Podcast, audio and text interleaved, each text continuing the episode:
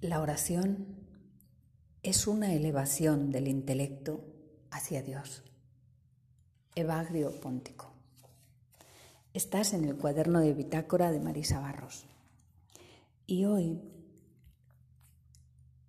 hoy voy a acompañar una práctica, una práctica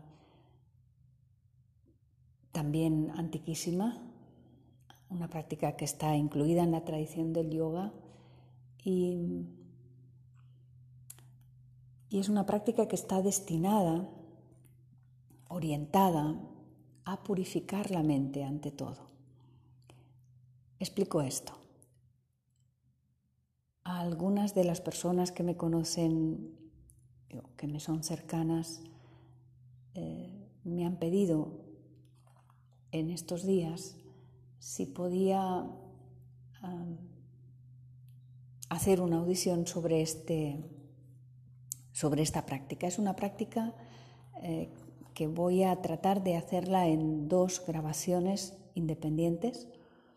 Esta primera que estoy haciendo ahora va a ser para explicar en qué consiste, cómo funciona y después, después haremos el, ejercicio propiamente eh, en sí. Es una práctica un, un tanto larga,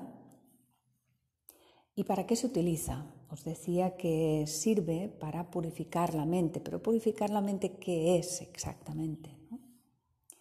Bien, pues todas las personas sabemos que nuestra mente y nuestro cuerpo guarda memoria eh, a nivel celular, guarda, guarda memoria que no es solamente consciente, sino hay memoria que es inconsciente Incluso hay una parte de nuestra memoria que puede ser subconsciente. Aquí en esta memoria profunda se guardan también pues, los miedos, se guardan también los traumas, se guardan todos los registros que uno eh, puede haber tenido en esta vida y puede no recordar incluso de dónde vienen. No obstante, hay momentos, hay fases en la vida de, las personas en las que necesitamos eh, sanear o, eliminar algunos obstáculos, algunos condicionamientos de la mente eh, que no son fáciles de trabajar, que no son fáciles de, de purificar en el fondo, pues porque se trata precisamente de aspectos inconscientes, como decía. ¿no? Pongamos un ejemplo, lo bajamos al ejemplo para que esto sea más claro. Imaginemos pues que tenemos un, miedo irracional, por ejemplo, una situación en la que eh, pues nos crea ansiedad, nos crea angustia o nos crea mm, inquietud, no sabemos tampoco cómo de dónde viene, no sabemos cómo manejarnos con esto, no sabemos cómo gestionarlo. Eh, esta inquietud evidentemente nos altera el sistema nervioso, por lo tanto nos va, nos va a traer por un camino de sufrimiento o nos va a generar sufrimiento y posiblemente hasta puede derivar en una patología o en una enfermedad. Entonces, imaginemos que, que podemos tener alguna intuición o simplemente no saber de dónde viene. No importa si sabes de dónde viene este problema, si sabes qué es lo que provoca tu inquietud, tu, ansiedad, tu, estado de estrés, o incluso si no lo sabes. Esta práctica precisamente está hecha y está eh, pensada, es muy antigua, está pensada para tratar esas situaciones de manera que incide en nuestra eh, en nuestra personalidad más profunda, es decir, pues imaginemos un miedo irracional, por ejemplo, un miedo a subir eh, en un ascensor o a, ver un bicho o un animal, o simplemente que nos inquieta pues, pensar sobre un tema, nos, pone, eh, nos genera una tensión interna que no sabemos controlar. Por ejemplo, pues hablar de la economía pues, o hablar del trabajo o no sé, o las relaciones personales, lo que sea, no importa, sea lo que sea, se puede trabajar, se puede tratar. Y bueno, y simplemente pues es solo una cuestión de voluntad. Lo más importante aquí es la voluntad, que la persona tenga ganas e intención de ayudarse a sí misma, trabajar para que este motivo que le causa sufrimiento y que le causa malestar y que le genera inquietud y que le genera eh, pues un estado de estrés, de ansiedad, de depresión, de lo que sea, quiera erradicarlo, quiera cambiarlo y pues en lugar de hacer otras eh, eh, claro, lo primero que piensa la persona es qué puedo hacer, qué puedo hacer por mí mismo o por mí misma, qué recursos tengo.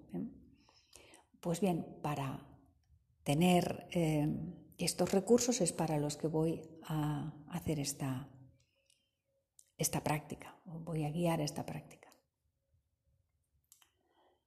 Ah, otro aspecto que es importante tener en cuenta aquí y, que voy a también a intentar explicar un poco con más claridad. Cuando una persona eh, se le manifiesta una inquietud, un estado de, de angustia o de ansiedad o de estrés o de depresión, hay que entender muy claramente que siempre existe detrás un pensamiento incluso diría una manera de pensar. Una manera de pensar me refiero a un sistema de creencias.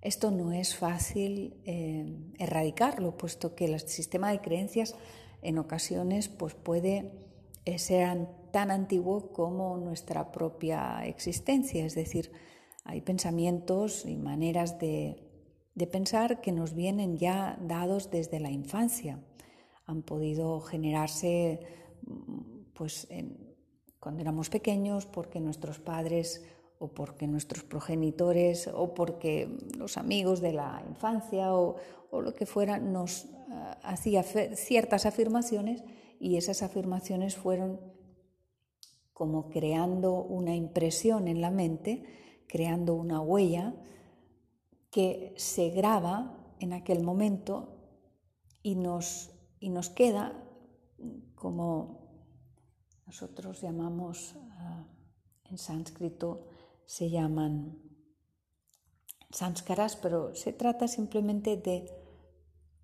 unas impresiones que han quedado grabadas en la mente. Imaginemos pues eh, un ejercicio que se puede hacer muy fácil con un niño de que haga un dibujo. Cuando el niño Em, manifiesta en ese dibujo su carácter, su personalidad, es posible que incluso le, surja la afirmación de que él no sabe dibujar, no sabe hacer el dibujo porque le han dicho que él dibuja mal y él se lo ha creído. Esto es muy frecuente y lamentablemente es muy frecuente porque tal vez por, falta de conciencia ante la importancia de la educación, pero es importantísimo qué nos han dicho y qué nos hemos creído de nosotros mismos. En ocasiones ni siquiera lo podemos recordar. No obstante, sí que es fácil verlo en un niño de una cierta edad al que le pides que haga alguna cosa y este niño te dice que eso no no lo sabe hacer o que se le da mal y entonces él mismo lo que hace es tachar el dibujo o hacer un garigote eh, como destructivo para, para, incluso para no verlo porque, porque, bueno, porque se siente frustrado, porque también esto está minando su autoestima, está haciendo mal a su interioridad. ¿no? Y explico todo esto para que nos pongamos un poco en situación, para que entendamos que estas creencias antiquísimas que nos vienen dadas a veces, pues como digo, desde la infancia, marcan una manera de ser y una manera de estar en el mundo y a veces no es la más adecuada. Imaginemos una persona a la que se le ha dicho que no hace las cosas bien y esa persona ha creado un sistema de frustración y también seguramente un sistema de defensa eh, en el cual incluso se puede refugiar para no trabajar o para no hacer alguna cosa porque considera que la hace mal, considera que no está a la altura, que no la desarrolla bien. Entonces, este ejercicio que vamos a proponer aquí también ayudará a crear una mejor capacidad de recepción, a desarrollar las capacidades innatas, a tener un conocimiento más claro de nuestra receptividad, de nuestro aprendizaje, de nuestra intuición, de esos potenciales que tenemos de forma natural y que sencillamente los a lo mejor se han quedado anquilosados, se han quedado estancados como el agua cuando se queda quieta y se pudre o simplemente no se desarrolla. Entonces, este, este ejercicio que vamos a hacer, como os decía, va a ayudarnos mm, mucho para reestructurar nuestra fortaleza interior, para, para darnos eh, la capacidad que tenemos y poderla desarrollar de manera natural. Por lo tanto, la voluntad, aquí, como os decía, es una de las claves más importantes. Bien, a partir de aquí, si ya más o menos tenemos claro que este ejercicio nos puede ayudar y cómo nos puede ayudar. Em, otro aspecto importante es cuánto tiempo hay que hacer este ejercicio, durante cuánto tiempo. Yo recomiendo hacerlo durante, pongamos siete días, pongamos siete días seguidos para ver realmente si hay un, cambio, una evolución.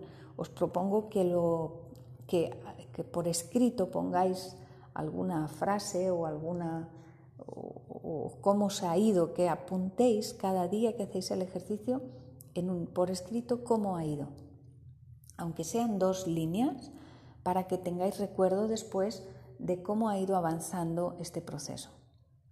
Se puede hacer tantas veces como uno quiera hasta que se consigue, em, se consigue integrar una afirmación dentro de nuestra mente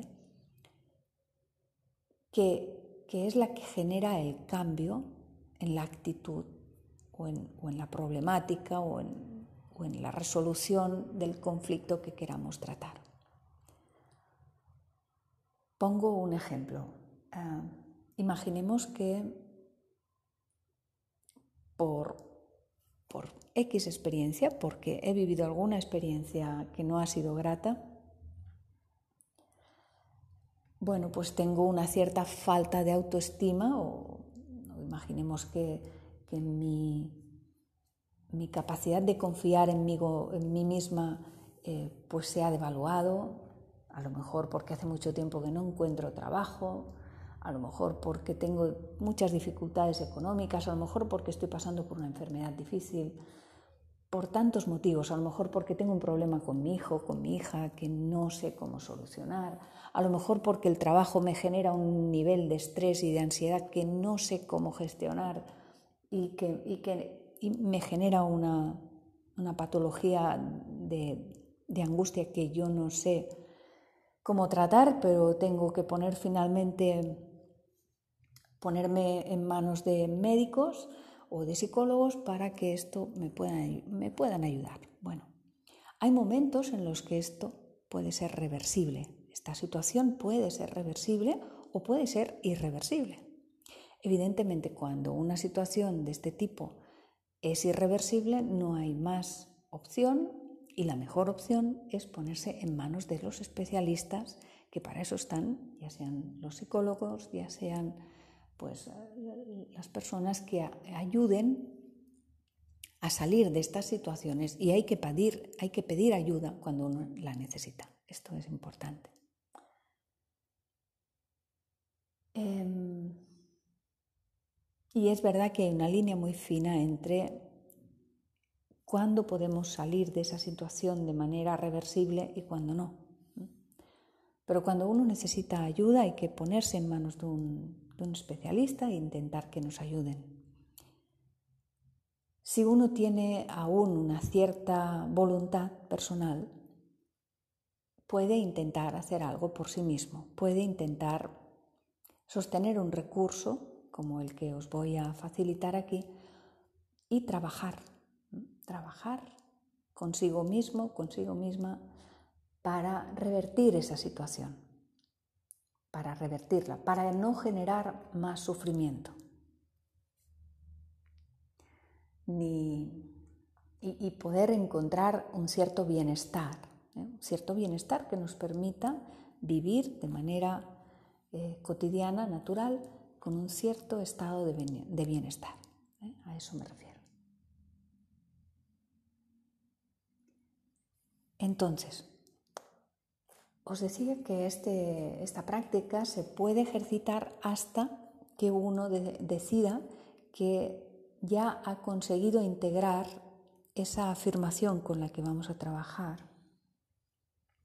Nosotros a esta afirmación le llamamos sankalpa, es como una semilla eh, que vamos a plantar en nuestra mente.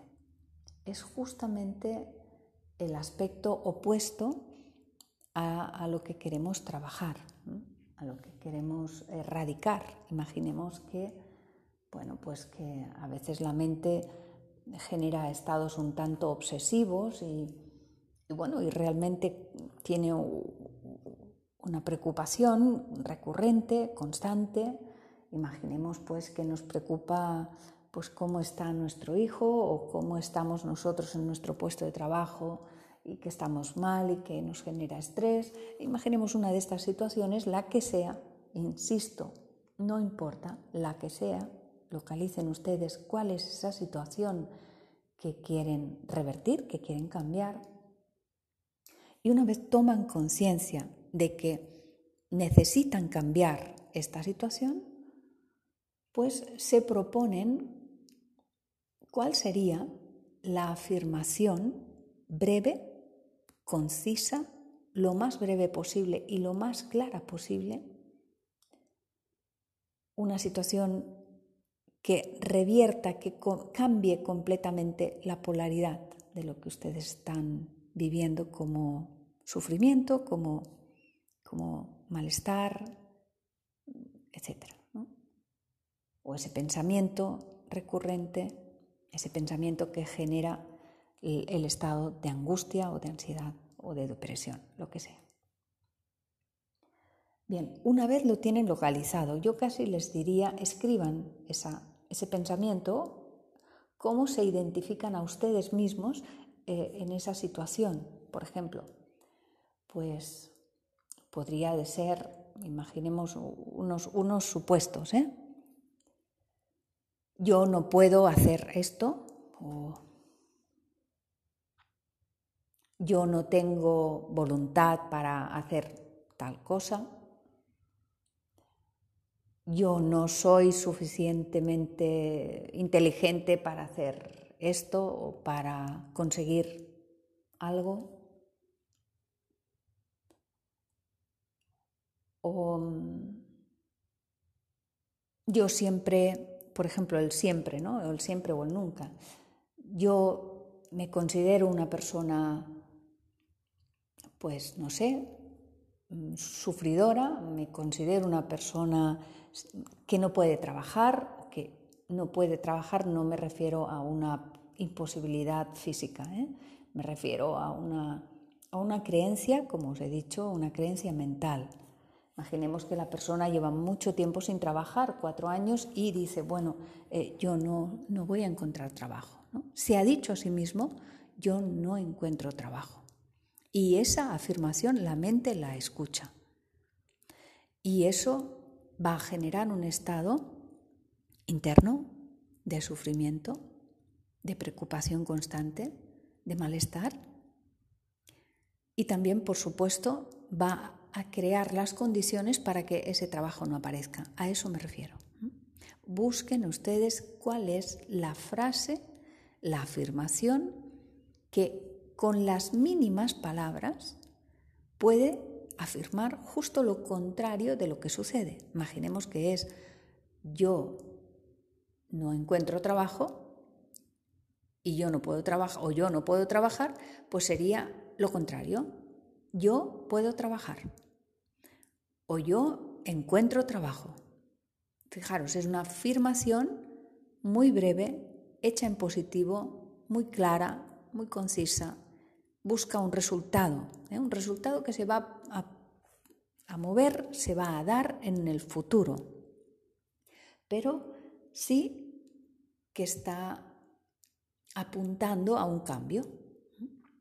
Imaginemos que eh, la situación sea, por ejemplo, pues de mucha angustia, de mucho estrés, y, yo me siento nerviosa o estresada o inquieta o muy mal, muy incómoda conmigo misma, y, simplemente el pensamiento que hay detrás es estoy, estoy angustiada.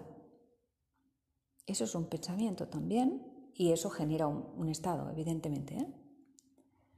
Entonces, o soy muy nerviosa, ¿no? Esto es otro pensamiento, soy muy nerviosa. ¿Qué sería lo contrario? Pues yo soy muy tranquila. Yo soy una persona muy apacible. Yo confío en mí misma o en mí mismo. Yo confío en mis capacidades.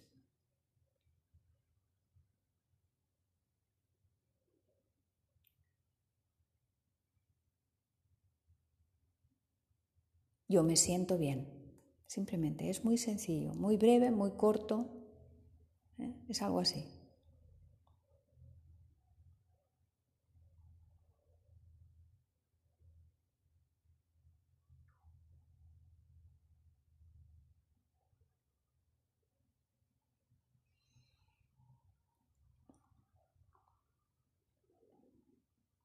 Yo estoy serena o yo estoy sereno.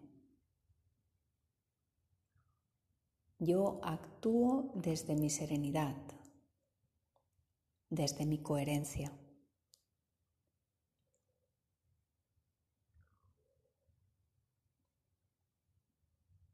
Yo soy coherente, por ejemplo. ¿eh? Yo soy coherente. la coherencia tiene mucha profundidad, ¿no? No estamos hablando de una coherencia descrita en un diccionario, sino la coherencia, aunque hay muchos niveles de coherencia, apunta a, a una concordia, a un estado de concordia, de comunión entre lo que uno piensa, lo que uno siente y lo que uno hace. Es decir, la manifestación de una acción está íntimamente relacionada con lo que uno siente y evidentemente lo que uno siente deviene, es fruto de un pensamiento. Por lo tanto, un estado de coherencia interior supone un pensamiento con el que nosotros ah, percibimos una misma sensación, emoción que es coherente a ese pensamiento y esa misma sensación o emoción desde ahí actuamos. Es decir, si yo digo a mí misma como afirmación, yo soy una persona serena, voy a actuar desde la serenidad. Y me daré cuenta cuando estoy haciendo algo, cuando me dispongo a comer, cuando camino, cuando conduzco, cuando hago la vida cotidiana, me daré cuenta que eso se manifiesta, que hay una coherencia entre mi convicción interna, yo soy una persona serena, lo que siento dentro de mí es una serenidad, evidentemente es lo primero que sucede, ¿no? Cuando uno se integra a ese pensamiento, pues se manifiesta esa serenidad también dentro de sí mismo y como consecuencia pues vamos a actuar desde la serenidad.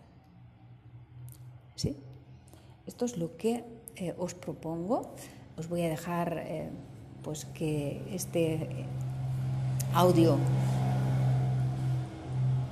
que esta audición la podáis escuchar, la podáis eh, madurar, podáis llegar a vuestra propia conclusión y a decidir cuál es esa frase, esa afirmación con la que vamos a trabajar en el próximo audio. Hasta entonces os deseo que tengáis buena jornada, Gracias por estar ahí.